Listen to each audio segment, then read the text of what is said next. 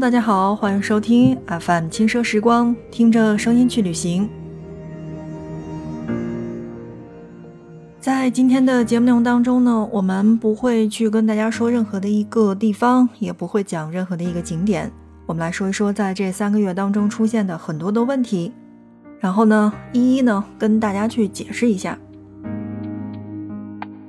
首先呢是第一个问题。而这个问题呢，广泛的被大家去在私信当中问遍了，而我呢，之前呢是跟大家有解答，后来觉得我的天呐，我不想粘贴复制了，然后就变成在今天的节目当中来跟大家统一去说一说。我们在节目当中跟大家来聊过“寺庙”这个词，一定要分开讲，“寺”是寺，“庙”是庙。寺庙这个词呢，被人们广泛的使用，也被理解为是关于佛教朝拜的一个地方。而在英文单词当中，temple 一词已经表明了很多。但其实我们的中国文化是真的很博大精深，包括在字面意思理解，还有这个引申的意思。所以有的时候呢，并不能去用我们所理解的这个，或者说我们广泛使用的这个词来区别。那么。在今天的节目当中，第一个跟大家说到的就是寺和庙的区别。寺最早是古代较高的权力机构的名称，比如说像我们经常看电视剧当中提到的大理寺。后来随着佛教的传入，为僧侣提供住宿的地方也被称为叫做寺和寺院。那我相信这个应该很好理解吧。就说为僧侣去提供住宿的地方被称为叫做寺或者是寺院。那么在我们国家，其实最好理解的就是在我们河南的白马寺。除了白马寺之外，像少林寺、寒山寺，然后包括灵隐寺等等，都是去为僧侣去提供住宿的地方。而庙。存在的时间其实是早于寺的，从最初供世家宗亲去祭拜的祖庙，到普通老百姓对这些有恩于自己大功大德，包括呃教诲不倦的名人大家供奉的地方，比如说像关帝庙、孔庙等等。所以这呢是从我们的存在的意义上面来说到的。那么从规模上来讲呢，寺也是远远的大于庙。也是更加的气势恢宏。想一想，我们见到的这些寺，比如说像少林寺，是不是觉得，哎，你从这个门进去之后，然后要上很长的楼梯，要走很多个院子，比如说院子套院子，院子套院子的那种感觉。但是庙好像，嗯，从这个规模上来讲，就确实没有寺要大。那么再来从供奉上来说。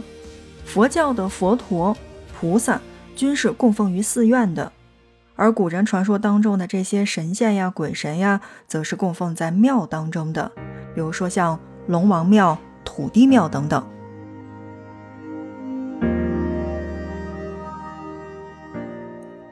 所以今天的这个解释大家还满意吗？那我相信在今天的解释下，大家应该都会清楚了为什么寺是寺，庙是庙。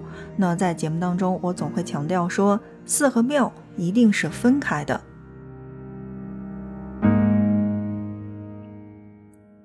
好，那么另外呢，在解释第二个问题，经常听我们节目的小伙伴呢，都会发现，前期的节目其实我们确实是面对当地做了很多的攻略。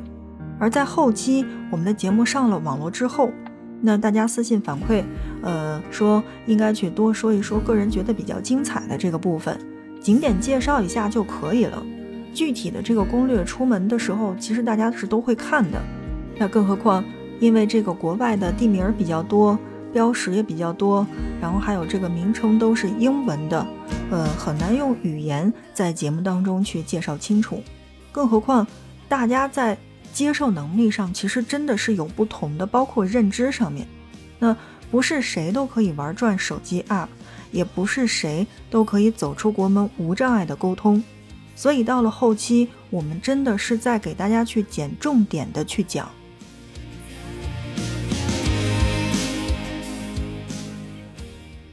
说到了这个关于内容的问题，我还想再插一嘴。呃，很多小伙伴呢发现，在最后做的这几期节目呢，很偏商业化。然后有私信留言的，也有在节目下方进行留言的。那我想说的是，其实每个人的旅行感受是不同的。你不喜欢听，不代表别人不会听。你去问问你身边的二十几岁，或者说刚三十出头的美丽的小姑娘，他们会不会在周末去打卡一些网红的景点、网红的餐厅？包括那些比较有文艺感觉的扎咖的小店，所以在节目当中推荐到的那些可以参照网红标准去拍照，或者说就是觉得哎这家店给人的感觉还不错的地方，是不是特别受小姑娘的欢迎呢？节目不是只有你一个人收听的，大众是都在听的。而对于今年的疫情来说，我相信一场疫情已经打乱了很多人的计划。就拿我个人来说，本来呢，我是准备在西藏去待大概半个月的时间，结果没想到因为疫情，我只待了七天，我就被迫回了家。在去年，我就已经在计划今年的六月我要去巴厘岛，然后九月我会西安飞喀什，或者说澳大利亚二选一。那你看。我今年压根哪儿都没去。我曾跟我一朋友开玩笑说，我今年真的是在以家为圆心，半径一百五十公里在活动。所以在我们后期的节目内容当中，跟大家出现到的一系列的景点也好，还是一些网红的打卡地也罢，都是在跟大家说国内比较安全。那么，如果你的这个出行的地方，或者说你想去打卡的这个地方，正好是在附近的话，那是不是可以避开？比如说像北京的这些大一点的长城啊、天安门呐，然后包括香山呀、雍和宫啊这些地方，去到一些比较小众，那人不是特别多，而且也可以了解当地文化、当地历史，或者说就是当地的居民环境的地方。因为旅行感受的不同，所以我们没有办法。去给你一个人去做你想要的节目和你想要的解答，每个人喜欢的点是不同的。有些人喜欢大海，有些人还喜欢吃呢。有些人喜欢打卡这些网红的景点，而有些人只是觉得不要待在这个城市，去哪儿都好，众口难调。我知道的就有，每年七八月份，只要放年假就会去马来西亚海岛去睡七天的，而且我身边是真的。有每年四月就去重庆天天吃火锅的，其他地方哪儿都不去。还有朋友就是出门必报团，因为省心呀。拿现在的很多特色小镇来说，你觉得月坨岛该怎么介绍？可是唐山附近还就是这么几个玩的地方，一个后期人工开发的网红岛和附近的古北水镇一样成型的古镇，连卖东西的都跟丽江凤凰是差不多的。可是我真心没有好的词语去介绍，因为在很多期的节目这个上传之后，大家都会统一的去说，哎，你为什么不去介绍一下新疆啊？你为什么不去介绍一下胡杨林呢？然后那个草原的美景，你应该跟大家去做一下介绍啊，亲爱的小伙伴们，这是一档音频节目。我没有办法像视频节目一样，或者说像抖音还有快手一样的这种视频直播，去给大家很直观的去感受到这个胡杨林的叶子是金灿灿的黄。我也真的没有办法在节目当中去跟大家去用语言介绍草原的绿是什么样的绿，就是你看到的也许是深绿，也许是浅绿。那在一望无际的田野上，你可以看到很多很多的美丽。这种东西是没有办法用语言去形容的。你指望一个风景名胜地怎么去用语言来进行形容呢？有些人觉得无聊的内容，有些人却感同身受，好像是在回忆过往。比如像我们在做节目的时候，有一期是广州迷路那期，很多人都会在下边评论，然后还有专门私信我的说：“你是有病吗？做这么一期节目，你可以去了告诉他是哪儿的这个路，哪儿的那个路。”哎，不是所有人都像你一样的。你知不知道，这是这几年才有了我们所谓的五 G，所谓的四 G，所谓的智能手机。请问你当年出门的时候，哪一个不是先在百度上面查好了该去坐哪一趟公交、哪一趟地铁，然后你再出门的？所以在这儿，我想说的是，生容易，活容易，生活不容易。不要用你以为的这种自以为是去要求别人怎么做，你的生活不代表别人的生活。那再来说一个大家问了很久的问题，有很多小伙伴私信说：“哎，你的节目的内容都是来自哪儿呢？” 这个问题其实还是很好回答的吧。呃，节目做到现在呢，其实是有国内的，也有国外的。而大部分的跟大家介绍过的地方呢，都是我去过的，当然也有一些是我没有去过的，就是听周围的朋友诉说的，然后包括看各种的攻略去了解的。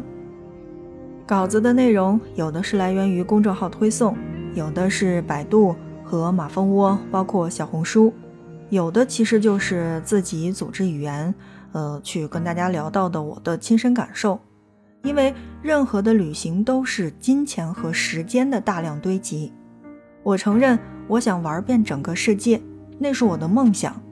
我想认识不同的人，听他们的故事，感受他们的人生。可这，我觉得并不现实。还是那句话，就是生容易，活容易，生活不容易。家里面有家人，生活也不可能让你马上的去走开。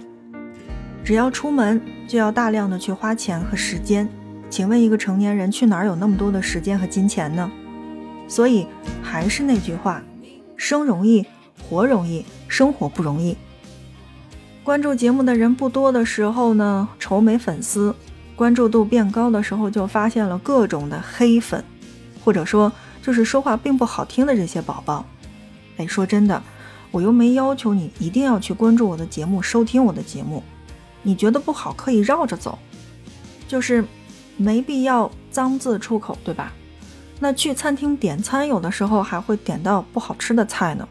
那菜是花了钱的，节目你只是听一听，我们是一档就是免费的节目，你也没有多大损失嘛。不好的时候呢，大家可以绕行，所以就说也没强迫大家，就麻烦各位黑粉，请不要在生活当中带着那么大的戾气。特别容易伤身，而且我也相信力气太大的话，福报就会减少的。所以呢，我觉得如果不是对自己的实际利益特别沾边的话呢，那么我觉得在生活当中还是变得柔和点比较好的，这样对自己或者说对周围人也都会好很多吧。最后还是那句话，就是生容易，活容易，生活不容易，我们且行且珍惜。感谢经常互动留言的从未见过的你们，同时呢，也感谢在说错念错的时候及时告诉我的你们，感谢听到这期节目理解我的你们。那同时我也想说，有兴趣聊一聊你的旅行吗？说说你的经历和感受，让节目更加的丰富，同时也让我有更多的素材。希望你们可以一如既往的去支持、转发和点赞。